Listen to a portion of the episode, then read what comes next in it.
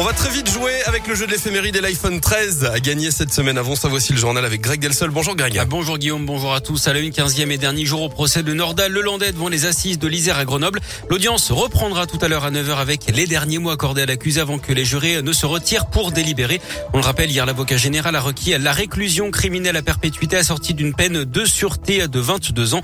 Fabien Rajon, l'avocat de la mère de Maëlys, revient sur l'état d'esprit de la famille dans l'attente de ce verdict. Maintenant, on va attendre euh, sereinement euh, le, verdict. Plus que jamais, nous avons, euh, nous avons confiance en cette cour parce que les débats ont été de qualité. Très clairement, les débats ont été de qualité. On n'a pas eu les aveux qu'on pouvait attendre, qu'on n'a jamais objectivement attendu, mais qu'on pouvait attendre. Ces aveux-là, on ne les a pas eus. En revanche, je pense qu'à l'issue de ces trois semaines de débat, la, la, la, position de Nordal Hollandais est apparue plus que jamais euh, fragilisée en comparaison avec un dossier qui, encore une fois, a été euh, extrêmement bien travaillé par les enquêteurs, extrêmement bien travaillé par les magistrats. Le verdict est donc attendu dans la journée. Un nouveau réseau de faux passes sanitaires démantelé près de Lyon après six mois d'enquête. Quatre suspects ont été arrêtés, dont un dans le Rhône, les autres en Ile-de-France, dans la Drôme et en Haute-Savoie. Vous étiez parti d'une affaire de violence familiale à Tonon-les-Bains l'été dernier. Les gendarmes avaient découvert un faux passe dans le téléphone du conjoint violent. D'après les gendarmes, ce réseau aurait permis d'écouler plus de 3000 faux passes et générer 600 000 euros de chiffre d'affaires. Dans cette organisation figurait notamment un étudiant d'une école d'ingénieurs informatiques de l'agglomération lyonnaise. Clap de fin pour le centre de vaccination de l'OL Stadium. Après un an d'activité, il fermera ses portes mercredi prochain. Plus de 350 000 doses y ont été administrées au total. Ça représente plus de la moitié des injections réalisées par les pompiers dans le département.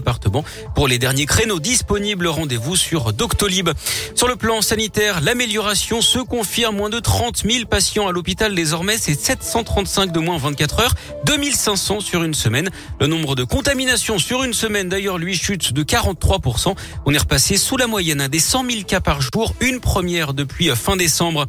Le maire de Grigny, un élu et deux agents municipaux agressés sur la place du marché. Hier, le maire a été violemment frappé au visage par le suspect qui a ensuite insulté et menacé de mort l'autre élu et les agents qui s'étaient interposés. L'agresseur était muni d'un couteau. Il était connu pour d'anciennes agressions sur le personnel municipal. Il a été arrêté par la police. À Cublis, dans les monts du Lyonnais, près du lac des Sapins, un père et son fils étaient jugés mardi accusés d'avoir séquestré et abandonné un voleur nu dans la forêt en octobre dernier. La victime avait été prise en flagrant délit de vol dans l'entrepôt du fils. Sauf que le voleur s'était vengé en brûlant l'entrepôt deux semaines plus tard. Le fils écope finalement d'une peine de six mois de prison avec sursis, 1200 euros d'amende pour le père. Le voleur pyromane, lui, avait déjà été jugé et avait été copé de deux ans de prison ferme. Et puis Jean-Jacques Bourdin, encore un peu plus dans la tourmente, le journaliste star d'RMC BFM TV est visé par une deuxième plainte après celle déposée par Fanny Agostini.